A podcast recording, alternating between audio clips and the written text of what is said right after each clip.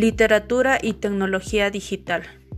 Es necesario tener presente la distinción entre literatura no creada con medios digitales y literatura creada con medios digitales.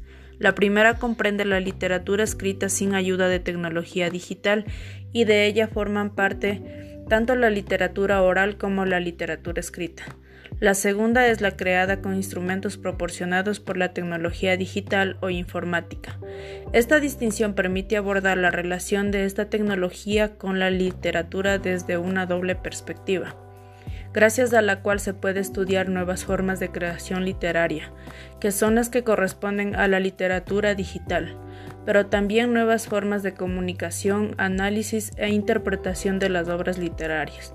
Por supuesto, no se trata de dos ámbitos desconectados entre sí.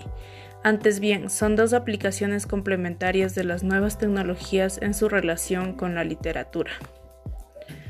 La literatura no digital no se encuentra al margen de la tecnología digital, del mismo modo que la poesía oral. No se mantuvo al margen de la tecnología que es la escritura, la cual supuso un importante apoyo para una literatura que hasta entonces no había conocido más forma de transmisión que la asociada a la oralidad y a la memoria. La tecnología digital se ha puesto al servicio de la literatura no digital. En la literatura no digital puede incluirse el libro electrónico, que en lugar de utilizar el soporte impreso utiliza el digital.